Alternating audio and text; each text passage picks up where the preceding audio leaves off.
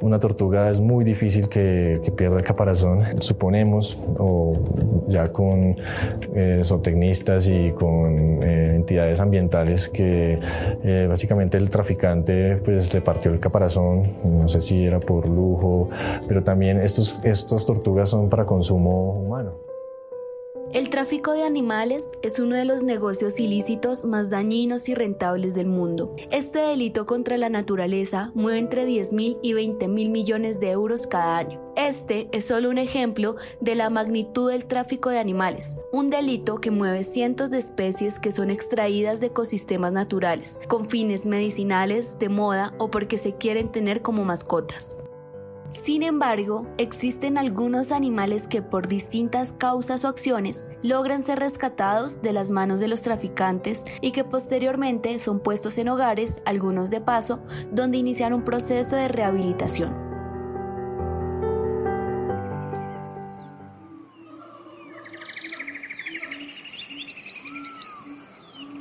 Hablamos con Catalina Rodríguez, directora de la Reserva Natural Bioparque Huacatá, uno de los santuarios más conocidos en Colombia, donde día a día llegan diferentes animales como tortugas, aves o primates. Catalina, ¿qué es el Parque Huacatá y qué se hace ahí?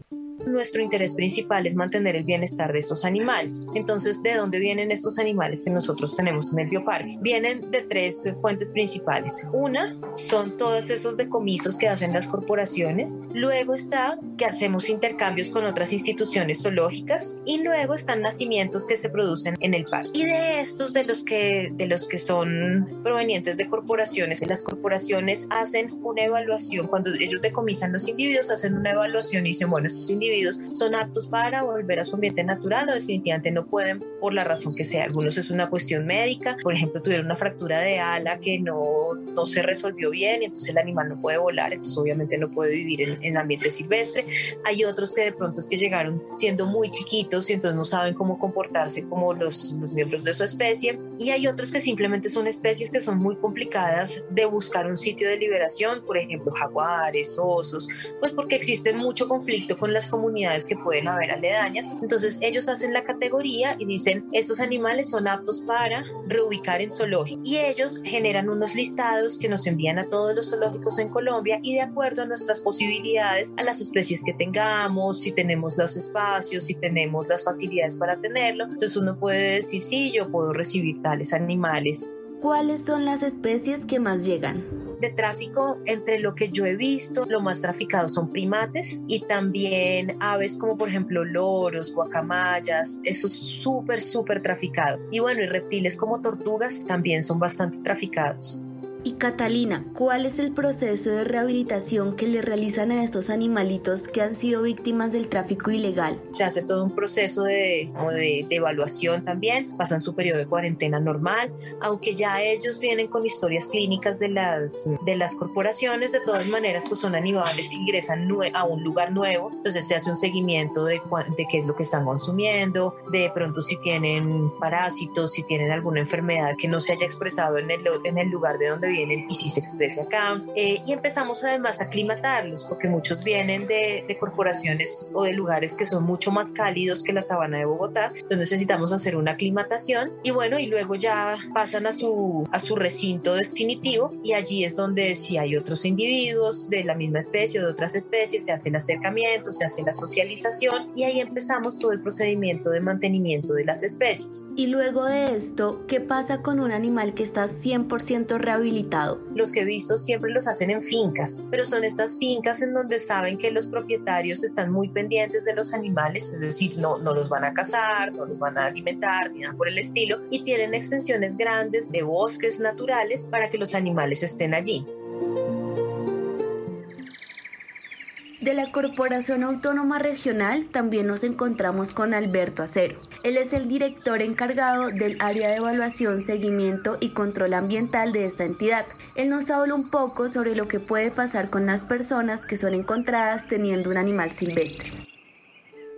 Todo el, tráfico, la tenencia, la explotación de especies silvestres está penalizado en nuestro Código Penal. Nosotros llevamos a cabo todo nuestro procedimiento administrativo como corporación autónoma, la protección de los recursos naturales e iniciamos los procesos sancionatorios a que haya lugar. Obviamente hemos tenido procesos en los cuales las mismas personas se comunican con la corporación, quieren entregar de manera voluntaria el individuo. Cuando se concientizan y se dan cuenta que no es la mejor idea, que no es la mejor acción tener un individuo de estos, se comunican con nosotros y eso facilita, digamos, que ese proceso no llegue a una sanción a la persona porque, digamos, estamos conscientes de que el proceso es llevado a cabo por la misma persona. Pero hay casos en los cuales efectivamente esa tenencia o se está llevando a cabo de manera total y absolutamente ilegal, en contravía de nuestro Código Penal y lo único que nos queda a nosotros como autoridad ambiental es iniciar el proceso sancionatorio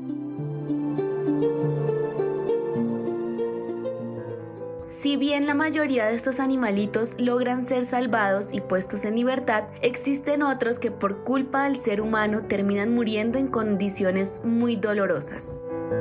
Iván Valencia es un bogotano que se ha encargado de fotografiar y documentar la vida silvestre que ha sido rescatada en operaciones de tráfico. Él nos cuenta la triste historia de Billy, un oso que fue víctima de este acto ilegal y cruel. La historia de Billy era un oso de anteojos ya viejo. Billy fue incautado de la casa de un traficante sin garras. El traficante por quererlo eh, hacerlos más sumisos le quitó las garras. Se recuperó, se dejó en rehabilitación en el Parque Jaime Duque y al momento de hacerle un examen dieron con algo grave que tenía. No supe qué realmente porque no les quise preguntar en ese momento. Todos los que estaban atendiendo a Billy estaban llorando. Al detectarle esta enfermedad o lo que tenía, lo que hicieron los veterinarios fue aplicarle ya la eutanasia para que dejara de sufrir. A veces estas personas que ayudan más que uno a los animales intentan hacer todo lo posible y parte de ayudarlos es dejar de, de que sufran.